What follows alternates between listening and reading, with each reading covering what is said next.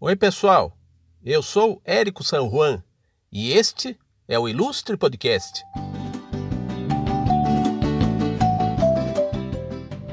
A nossa convidada entende de sons, imagens, ritmos e palavras. Vamos conversar com a cantora e compositora Elo Ribeiro. Oi, Elo. Seja bem-vinda ao Ilustre Podcast. Na sua linha do tempo, a música aparece desde a infância, no seu ambiente, o que, que você lia, via e ouvia te levava a esse contato com a música desde criancinha? Como é que você começou na música, tendo esse contato inicial, ainda não como profissão, mas como parte do seu ambiente, como parte das suas vivências aí de criancinha. Olá, Érico e ouvintes do Ilustre Podcast. Em primeiro lugar, queria começar agradecendo o convite. Um prazer enorme estar aqui com vocês. Bom, vamos lá. Respondendo a sua primeira pergunta com relação à música, quando que ela apareceu na minha vida, se foi desde pequenininha, e a resposta é sim. Desde muito, muito pequena, eu sempre adorei música, adorei cantar, criava canções, desde criancinha já. Então, a minha mãe me contou que antes de eu aprender a falar, eu já assobiava, né? E a lembrança mais remota que eu tenho, uma das primeiras lembranças, é de eu deitada na barriga da minha mãe ela cantando para mim, uma cantiga de Niná, que depois ela me contou que era Tutu Marambá.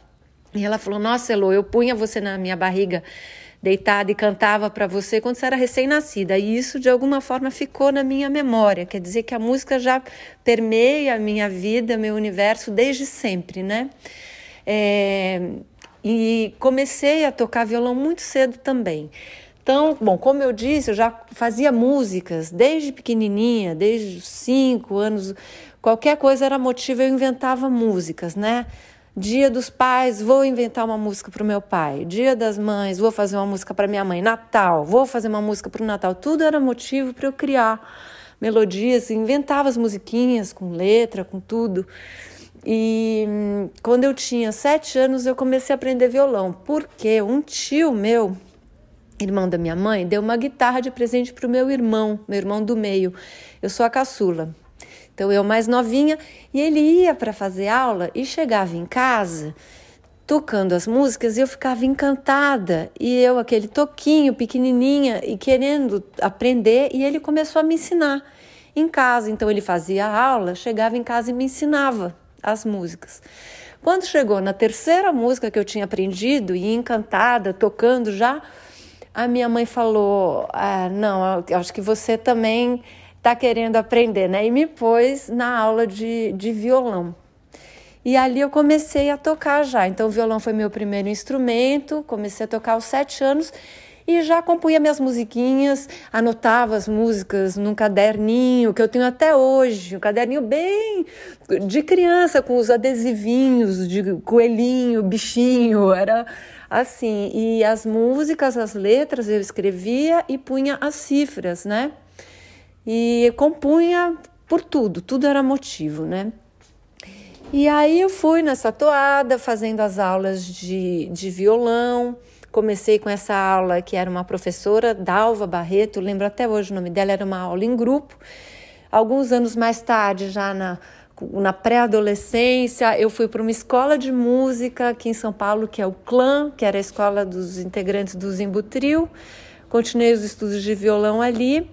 E segui então minha adolescência tocando violão, daí tocava na escola, né? Achava amigas que gostavam de cantar junto e a gente abria vozes e a gente inventava músicas.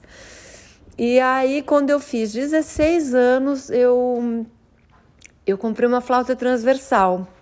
Eu lembro que eu fui num festival de música do colegial, que o meu irmão tinha uma banda, né? Meu irmão enveredou pela, pela guitarra, tinha banda de rock e foi tocar num festival que juntava alguns colégios aqui de São Paulo. E eu fui assistir e tinha um menino que tocava flauta transversal. Eu nunca tinha visto aquele instrumento e fiquei encantada.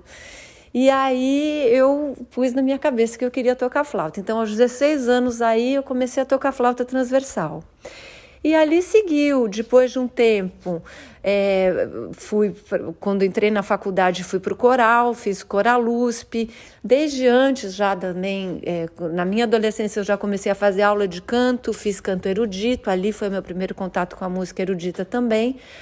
Mas eu sempre gostei de música popular mesmo, né? Sempre ouvi é, muito MPB, é, as músicas que eu vivia quando eu era criança.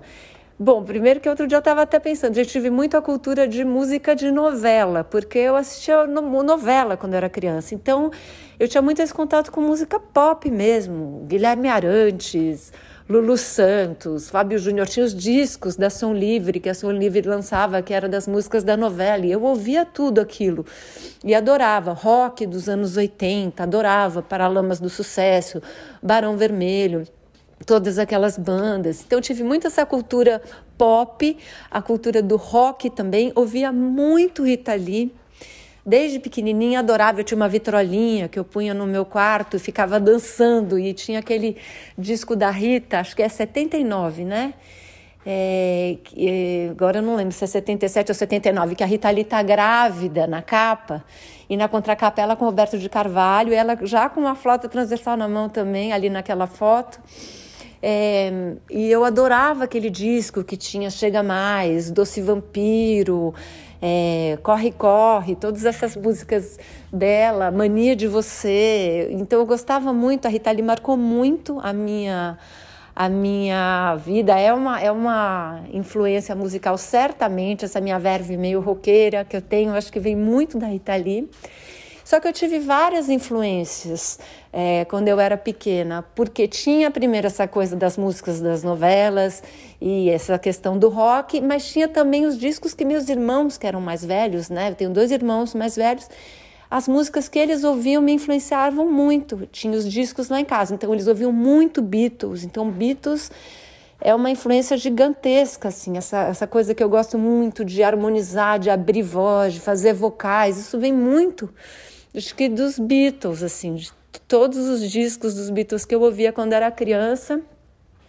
Então eles gostavam de Beatles, de Stones, né? O, o irmão do meu era mais gostava de rock, rock bom, né? Jimi Hendrix, Eric Clapton, Cream, Traffic, é, King Crimson. Então eu ia ouvindo tudo aquilo por causa dele. É, e o mais velho gostava de MPB, então tinha tudo do Caetano, do Gil lá em casa, Chico Buarque. E ele gostava também de jazz e de música clássica. Então eu tive todo essa, esse leque de, de influências, né? De, ouvindo os discos que os meus irmãos curtiam. E meus pais gostavam de umas músicas tipo Carpenters, né? Tinha essa outra pegada, aquelas, aquelas músicas muito melódicas, muito bonitas. Minha mãe gostava de Frank Sinatra. Então, é com aquele vozeirão, cantando maravilhosamente bem. Então, tudo isso eu ouvi durante a minha infância, por influência dos meus irmãos, do, dos meus pais. E gostava muito da Elis Regina também, que mais uma vez chegou através de mim pela novela Eu Ainda Criança. Tinha uma novela que se chamava Feijão e Sonho. Eu lembro até hoje, os atores eram o casal Cláudio Cavalcante e Nívia Maria, acho que era isso. Era uma novela inspirada, baseada no livro do Orígenes Lessa, O Feijão e o Sonho. E essa novela tinha a música Romaria, que a Elis interpretava, a música do Renato Teixeira, interpretada pela Elis Regina, lindamente. E eu fiquei encantada, eu era muito pequena. E eu fiquei encantada pela música Romaria e pedi para o meu pai o disco daquela música. E ele trouxe para mim. E por sorte, em vez dele trazer o disco da novela, ele comprou o disco da Elis para mim. E ali eu já tinha, sei lá, os seis, sete anos, eu fiquei muito apaixonada por aquele disco, ouvi até gastar, que é o disco da Elis que tem Caxangá, né, que tem Morro Velho, um disco lindíssimo.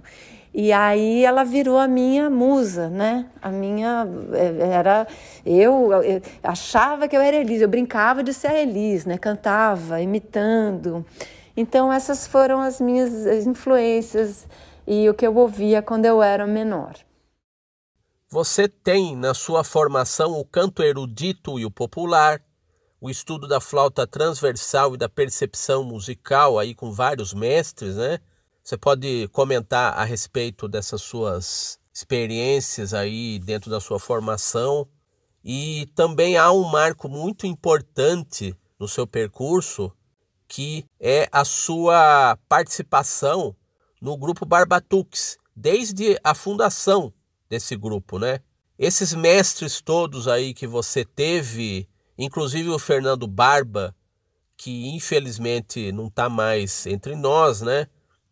Mas conta aí pra gente como esse pessoal todo aí que transitou pela sua vida, quais as marcas que eles deixaram, não só na sua formação como profissional, mas sobretudo no aspecto humano. Sim, eu tive grandes mestres durante a minha vida e que são muito responsáveis pela minha formação, né? Pelo que eu sou hoje. É, comecei muito cedo, né? Como já disse anteriormente, comecei a aprender violão desde pequena. É, passei pelo clã, né? Então por essa escola do Zembutril na, do, na minha infância, aprendendo violão. Tive alguns professores particulares. Mais tarde, eu fiz alguns anos de ULM, Universidade Livre de Música, que tinha acabado de abrir aqui em São Paulo e ali eu pude não só fazer aula de instrumento, mas também tive aula de percepção musical, né? Então, e, e ali também tive o contato com o canto coral, fiz coral USP também. É, eu, eu estudei muito, né? Na minha adolescência e depois, início da vida adulta, eu fiz muita aula com vários mestres, tanto de violão como de percepção musical e flauta transversal. Então, é, depois da ULM, é, eu fui para Curitiba e ali eu tive aula de flauta transversal com Zélia Brandão e fiz muitas aulas também no Conservatório de Curitiba. Então, tudo que eu já tinha começado a desenvolver aqui em São Paulo, é, tanto no Coralusp como nas aulas nessas escolas de música, tinha feito aula também de percepção com Ricardo Bren aqui em São Paulo.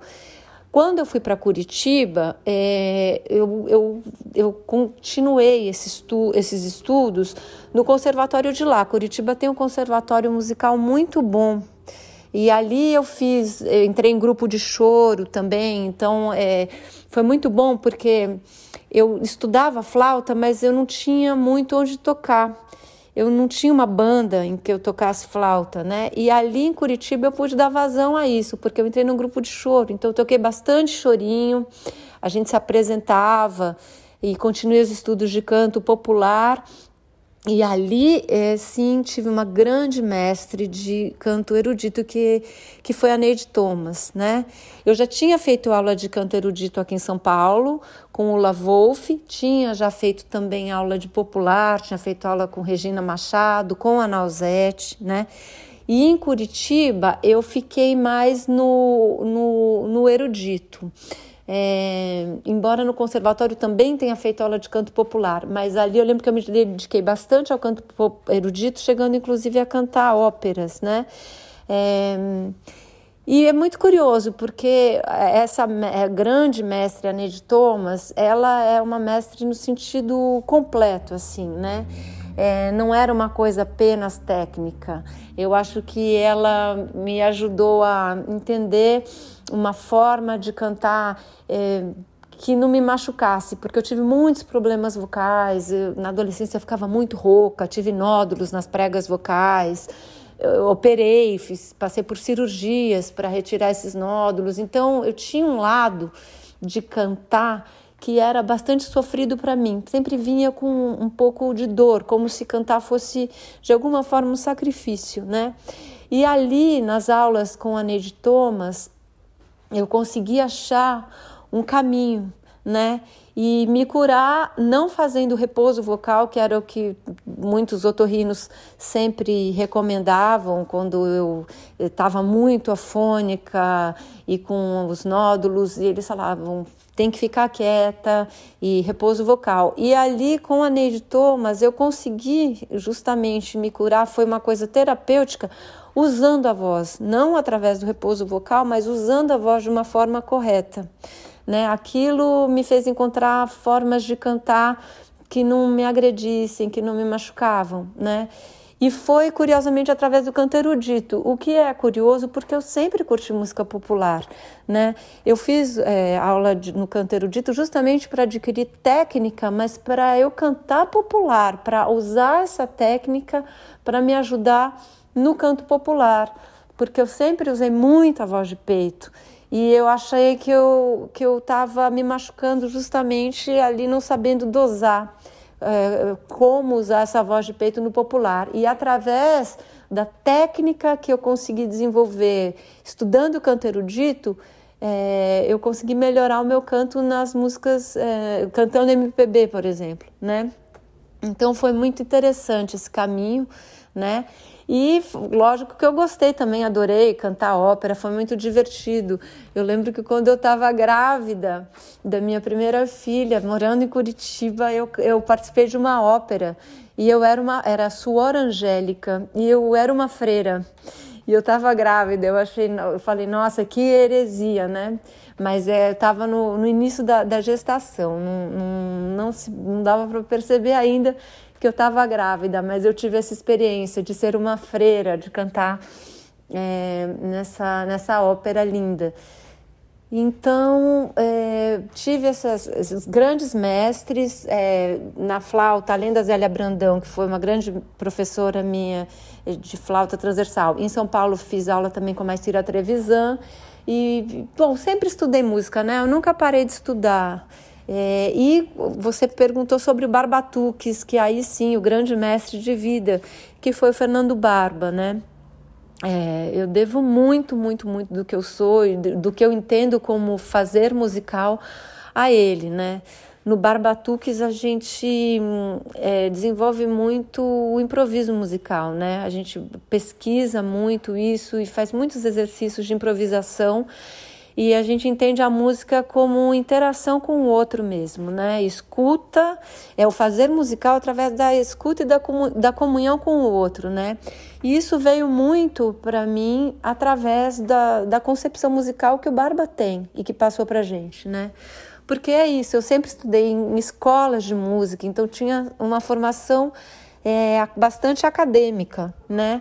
E quando eu entrei no Barbatuques, isso se hum, ficou um pouco mais livre e mais leve, por que não dizer, né? Um fazer musical um pouco mais conectado com com a essência da música mesmo, né? E com o outro, né? Com a interação. Então, o Barbatuques é um grupo que preza muito a interação com o outro, com o público, né? Todos os nossos shows são extremamente interativos. A gente toca junto com a plateia, a gente é, ensina alguns timbres, alguns ritmos e sempre e toca junto e sempre tem um momento de improvisação coletiva.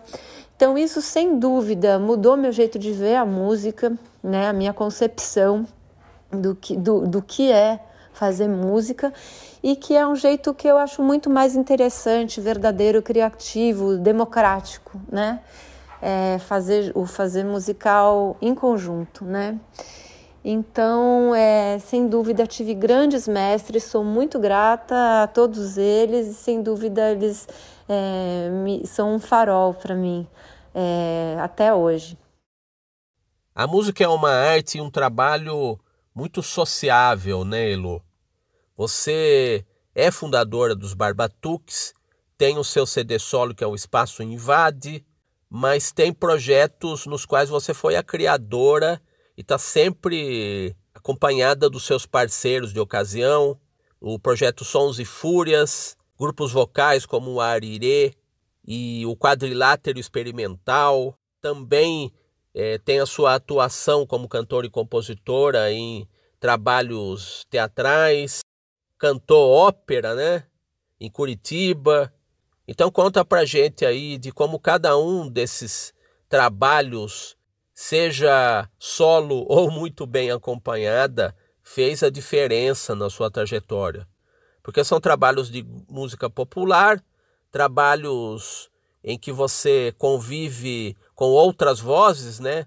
Nos grupos vocais, você está a serviço de peças de teatro do ideário, do imaginário das peças de teatro, em que você, de certa forma, tem que traduzir o espírito da peça do trabalho artístico teatral por meio das suas músicas e também está a serviço de compositores eruditos aí emprestando a sua voz para a música erudita. Então conta aí pra gente, faz uma linha do tempo aí do, do melhor, do mais expressivo, do que te toca mais aí com relação a essa variedade de trabalhos aí. Você disse bem, a música, mesmo quando a gente diz fiz um trabalho solo, é, geralmente você está acompanhada de uma galera, né? É fazer coletivo, né? Muitas mãos, muitos sonhos ali juntos, né? E eu sempre tive essa sorte, sim, de estar muito bem acompanhada em todos os meus trabalhos. Então, você começou falando do Barbatuques que eu tô desde a fundação, sim, sou, faço parte, a gente brinca que eu faço parte da, da velha guarda do Barbatuques, junto com a Lu Horta, que inclusive você entrevistou também recentemente, né?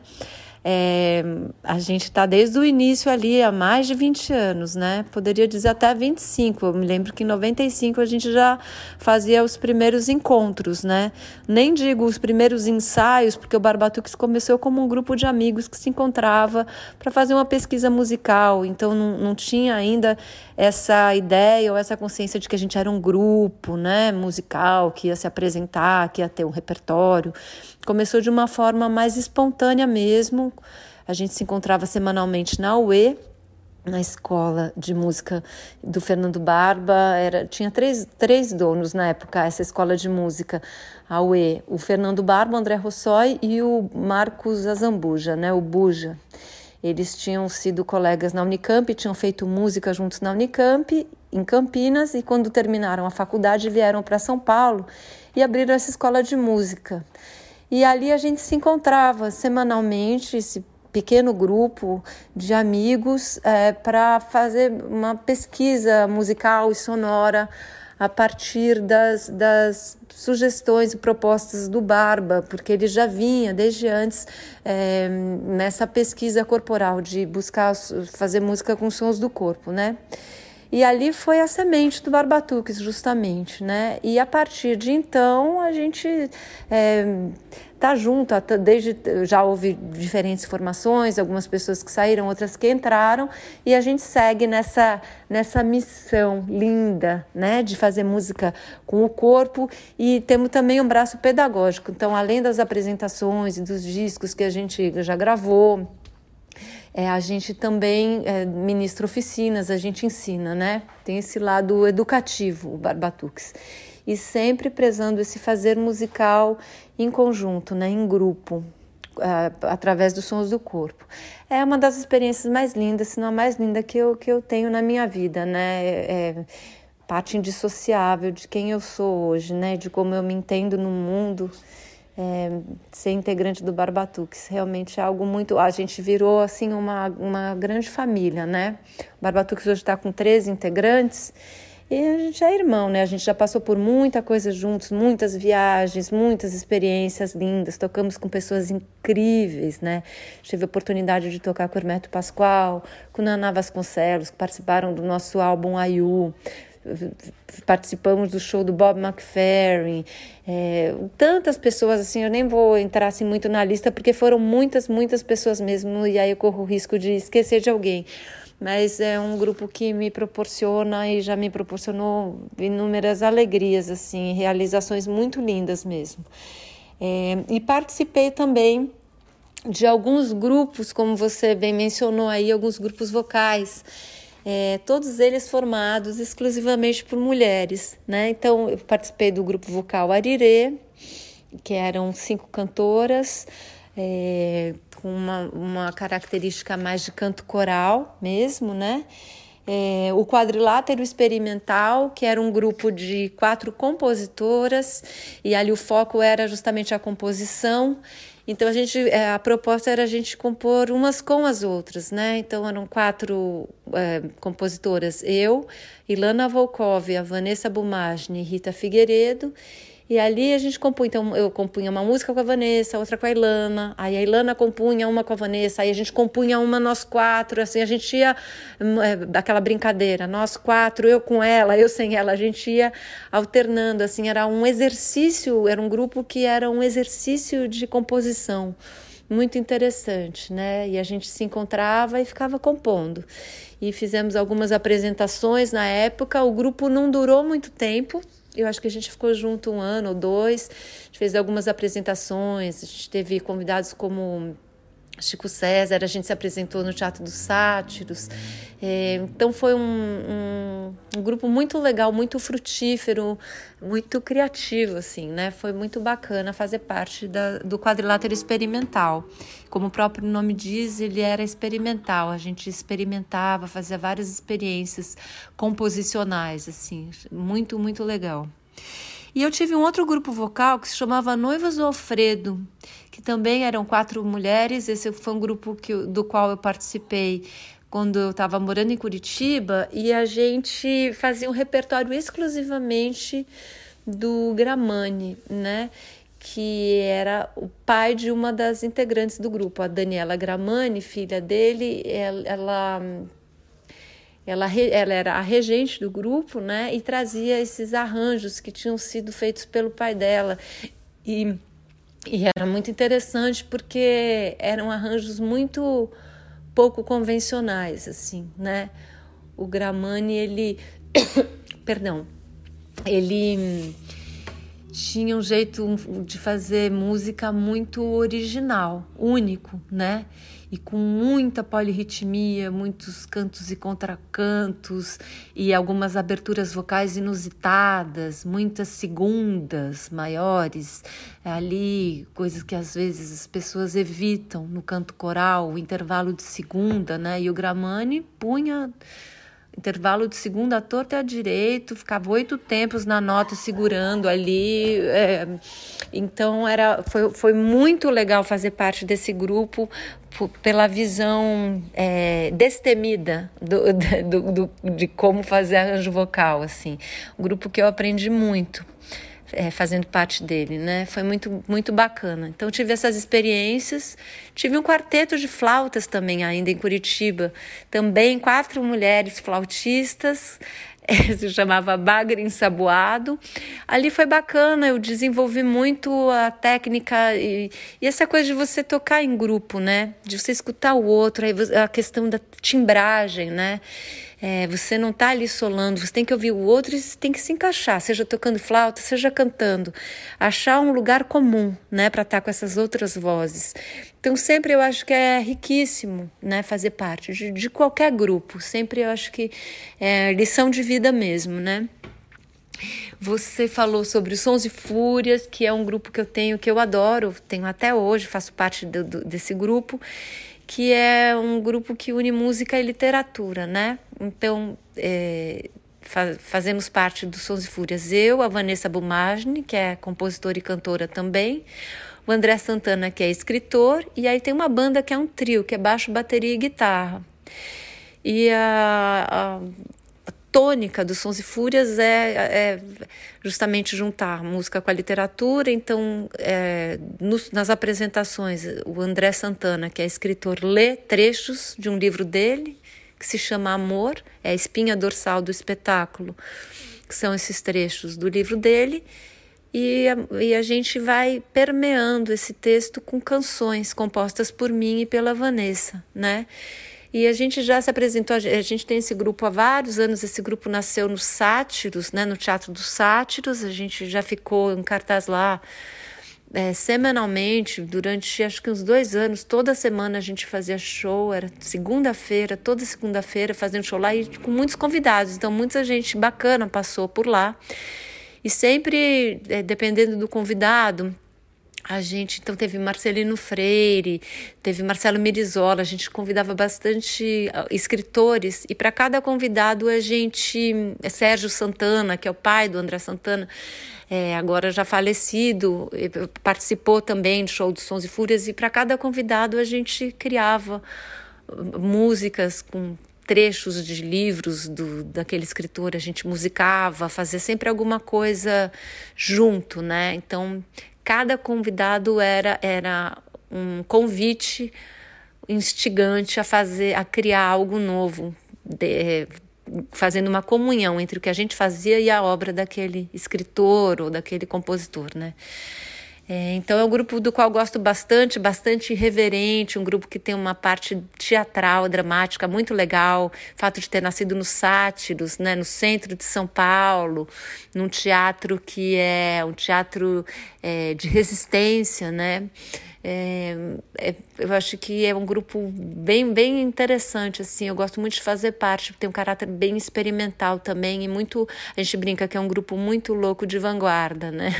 A gente, a gente se, se diverte bastante, se solta muito lá.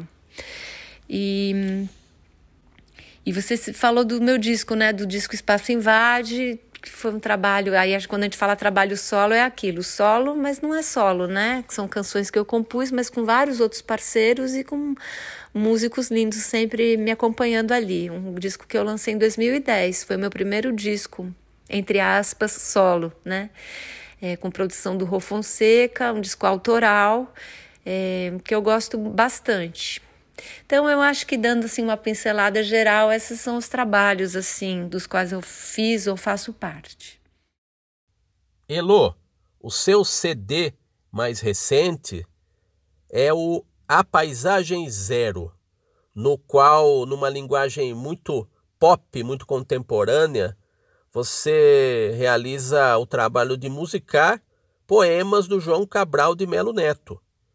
Eu conhecia esse tipo de trabalho aí de, de combinação da música com a poesia do João Cabral por aquele trabalho bem conhecido aí que o Chico Buarque fez com a Morte Vita Severina, né?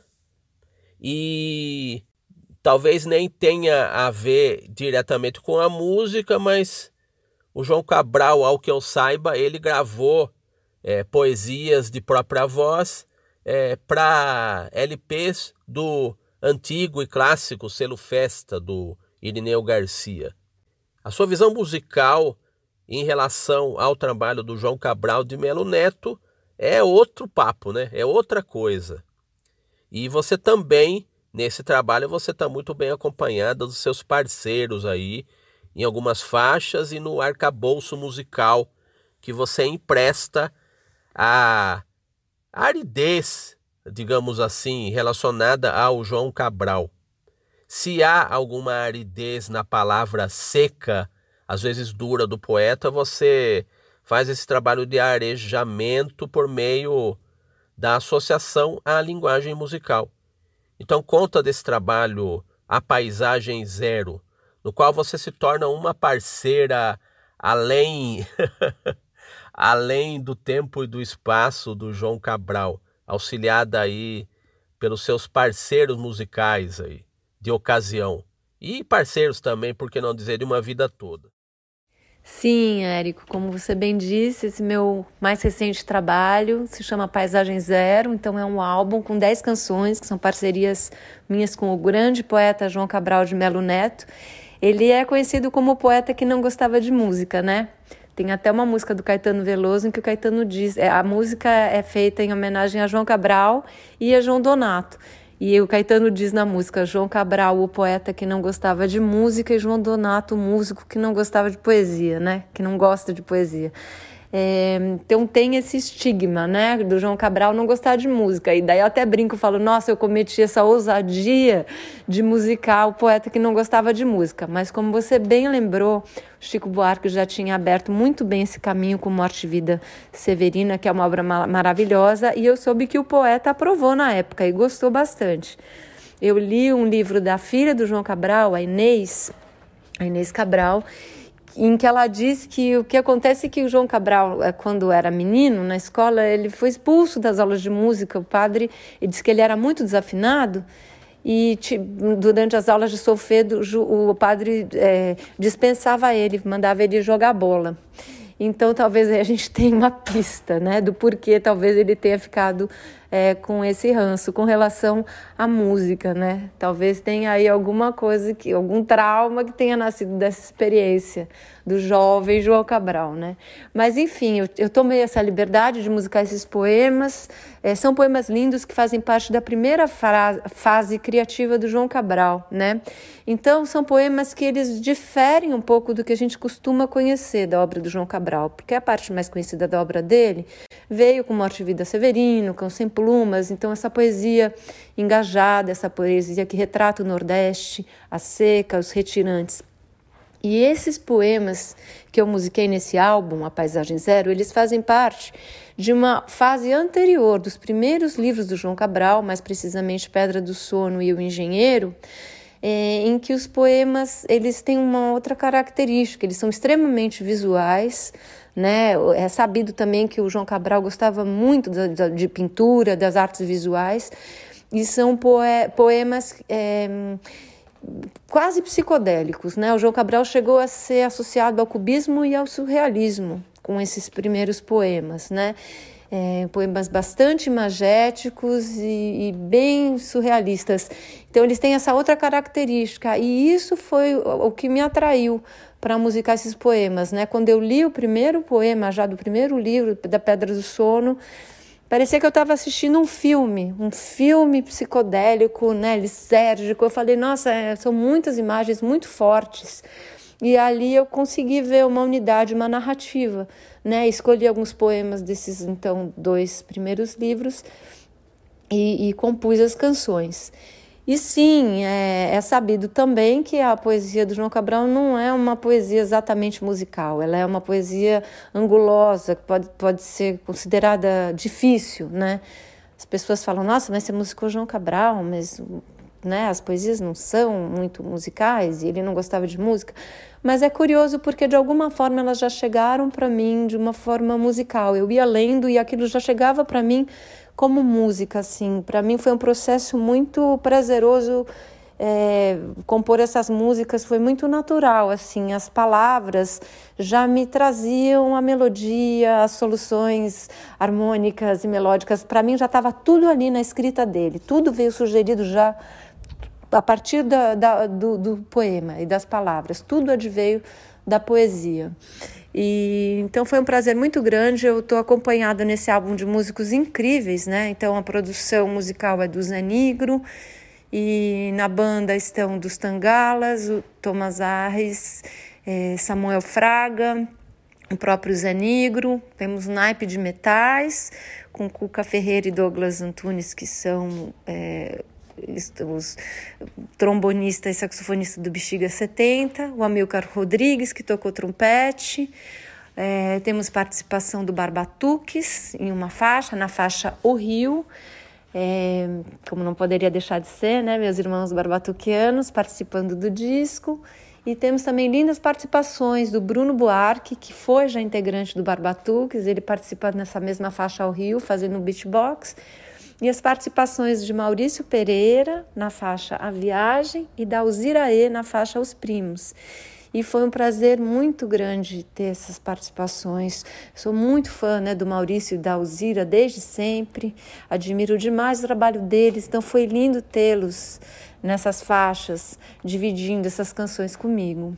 É, e eu, eu já tenho desde sempre essa, essa tendência de fazer essa fusão da música com a literatura, né? Então, já no Sons e Fúrias, que é essa banda que eu já comentei anteriormente, a gente já faz essa comunhão né, da palavra escrita, da literatura com a canção. E agora eu musiquei os poemas e gosto muito. Tem um outro trabalho também que se chama Gérida Sinfonia, que ainda não foi registrado em disco, mas é, em que eu também é, musico poemas, vários poetas é, contemporâneos, né? É, Eveline Sim, Arruda, Catarina Thanos, e fiz, compus algumas músicas inspiradas por contos do Júlio Cortázar, é, e também é, musiquei um poema da Matilde Campilho, a poeta portuguesa, musiquei um outro poema de Florbela Espanca, ela não contemporânea, mas enfim, está também nesse, nesse projeto Gélida Sinfonia, que deve ser meu próximo projeto, né? O meu próximo álbum, que, que em breve vou, vou começar a, a gravar. Então é isso, a literatura sempre permeou os meus caminhos, é meio indissociável para mim a música da literatura. Eu sou formada em letras, né? Eu gosto demais de ler. É, então, desde sempre já veio para mim essa paixão pela palavra escrita. E na letras eu tive a oportunidade de fazer aula com o Zé Miguel Wisnik e com o Luiz Tati, é, né? Fazer aula de semiótica da canção com o Luiz Tati. Ele analisava algumas canções através da jornada do herói, eram aulas lindas. E com o Wisnik fiz aula de literatura brasileira, né? Mais precisamente, a gente estudou Guimarães Rosa e Clarice Lispector. Então, cursos muito bons que, nossa, me inspiraram fortemente. E eu acho que e desde a faculdade ali eu já também sempre dava um jeito de pôr a música junto. Então, quando a gente estava estudando Guimarães, eu lembro de eu tocando a terceira margem do Rio do Caetano na aula. É, de algum jeito, sempre eu, eu, eu me interessou essa fusão das linguagens, né? Acho muito interessante. E você perguntou também a respeito do teatro, né? É, isso era uma pergunta anterior que me ocorreu agora, que eu acabei não mencionando, que eu, é, eu, eu, lembrei disso agora porque eu falei dessa intersecção das linguagens, né? Música e literatura, e o teatro também é, aparece né? na, na, na no meu trabalho essa intersecção da música com o teatro.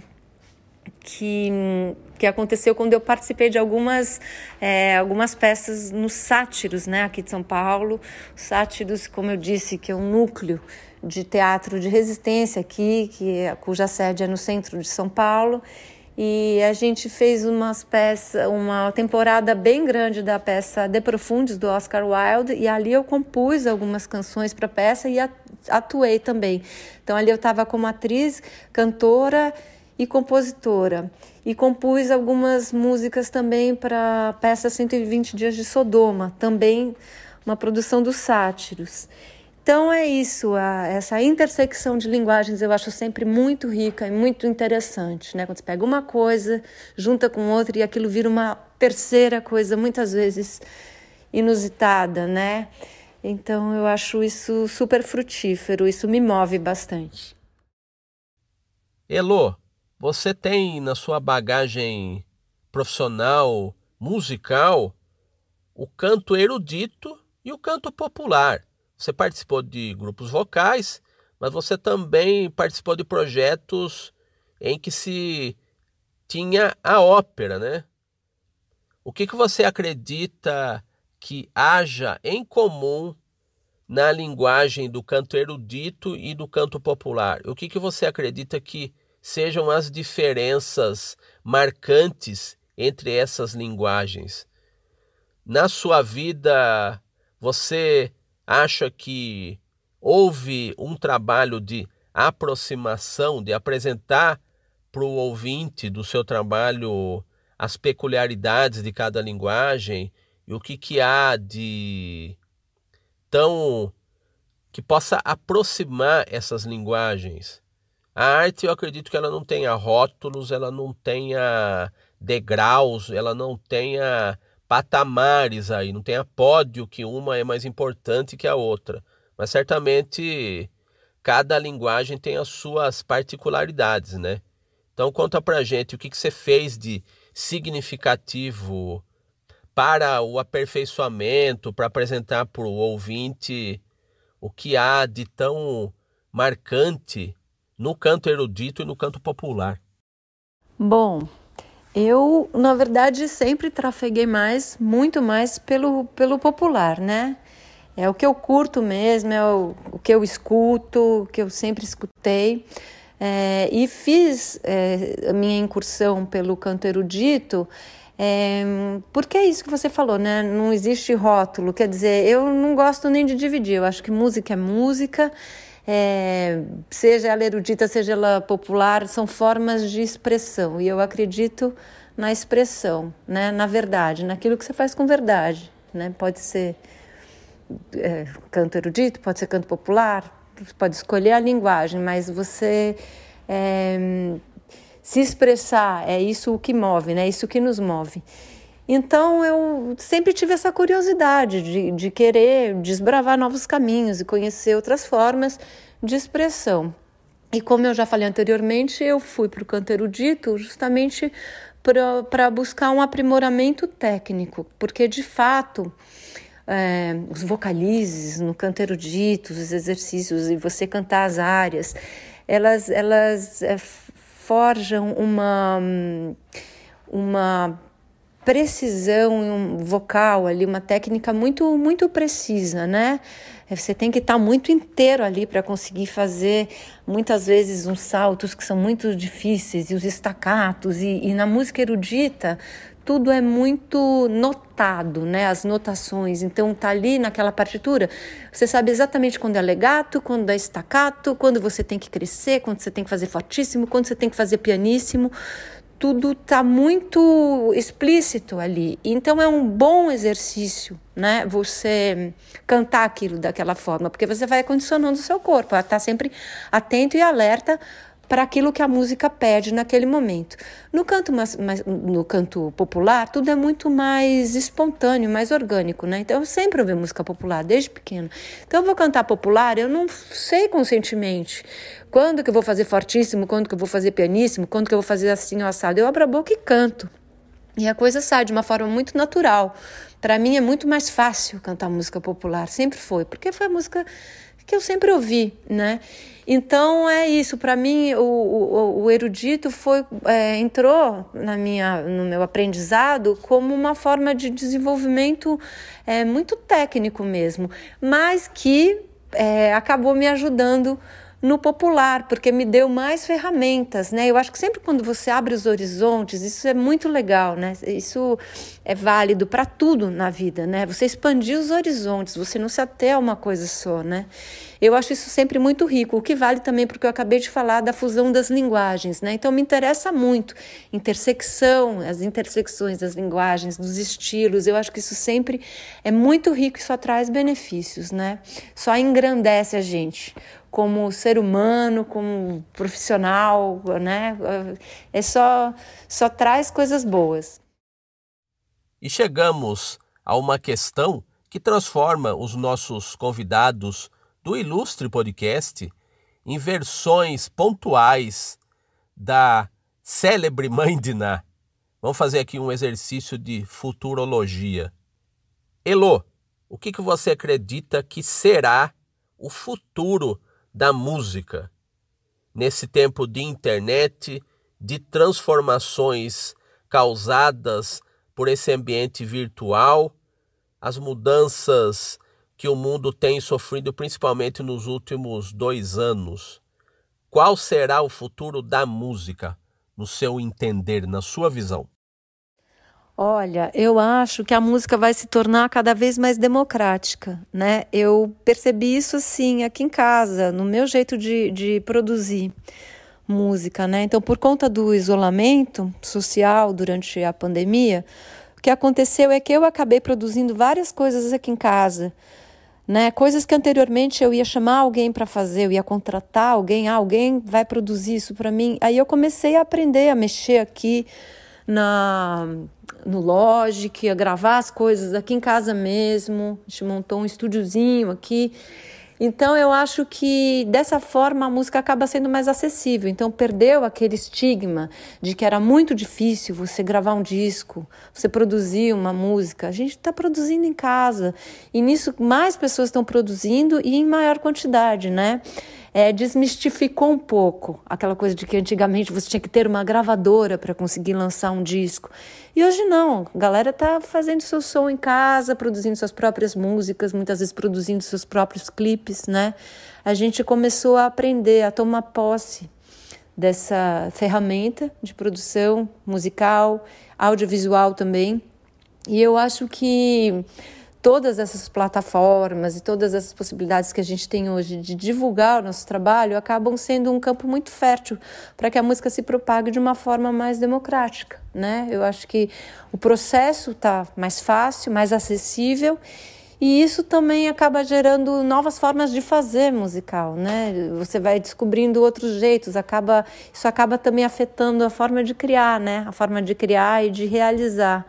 Então eu sempre acho que é muito rico. Toda forma de, de que a gente tem de ampliar os nossos canais de divulgação da música, de propagação, são sempre muito bem-vindos, né? Então, olhando para o futuro e fazendo essa previsão aí que você brincou, mãe de Ná, eu acho que é isso. A música vai estar tá cada vez mais acessível, né? E, e, e, mais democrática. Eu acredito nisso. Eu acho que já, isso já está acontecendo. Minha cara Elo Ribeiro, queria te agradecer pela gentileza, pela disponibilidade em atender a este ilustre podcast. E a gente encerra sempre o nosso papo recomendando aos ilustres ouvintes deste programa os espaços virtuais, para que procurem os espaços virtuais dos nossos convidados. Deixe o seu Instagram, o seu YouTube, os meios pelos quais se pode localizar e conhecer ainda melhor o seu trabalho. Maravilha, prazer enorme estar aqui com vocês no Ilustre Podcast. Agradeço demais a oportunidade, que delícia, que papo gostoso. E bom, os meus canais são os seguintes: vocês podem encontrar, me encontrar no Instagram, que é Elo Ribeiro 70, né? Elo com H e o 7070. Elo Ribeiro 70. Tem o meu canal do YouTube, lá tem vários clipes, inclusive alguns clipes já desse álbum A Paisagem Zero, mais recente que eu lancei agora. Então, eu estou como Elo Ribeiro no YouTube e o endereço é youtube.com barra C barra Elo Ribeiro 70. Então, lá vocês vão encontrar vários clipes. Estou no Spotify, também como Elo Ribeiro. Lá tem tanto o meu primeiro álbum, Espaço Invade, lançado em 2010, como A Paisagem Zero, recém-lançado agora. E não só no Spotify, na verdade, A Paisagem Zero está em várias plataformas de streaming, inclusive.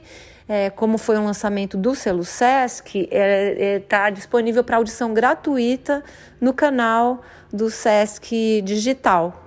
Para quem não, assina nenhuma plataforma, pode ouvir o álbum completo no canal digital do Sesc, tá bom? Estou é, no Facebook também como Elo Ribeiro, então estou por aí, estou dando as caras por aí. É, tá fácil de me achar, espero que vocês curtam recomendo então que vocês escutem o último álbum A Paisagem Zero que são minhas parcerias com João Cabral de Melo Neto, e espero que vocês gostem. Muito obrigada, foi um prazer enorme estar com vocês. Um beijo. Muito bem. Esta foi, esta é a Elo Ribeiro. Eu sou Érico Sanrua e este é o Ilustre Podcast.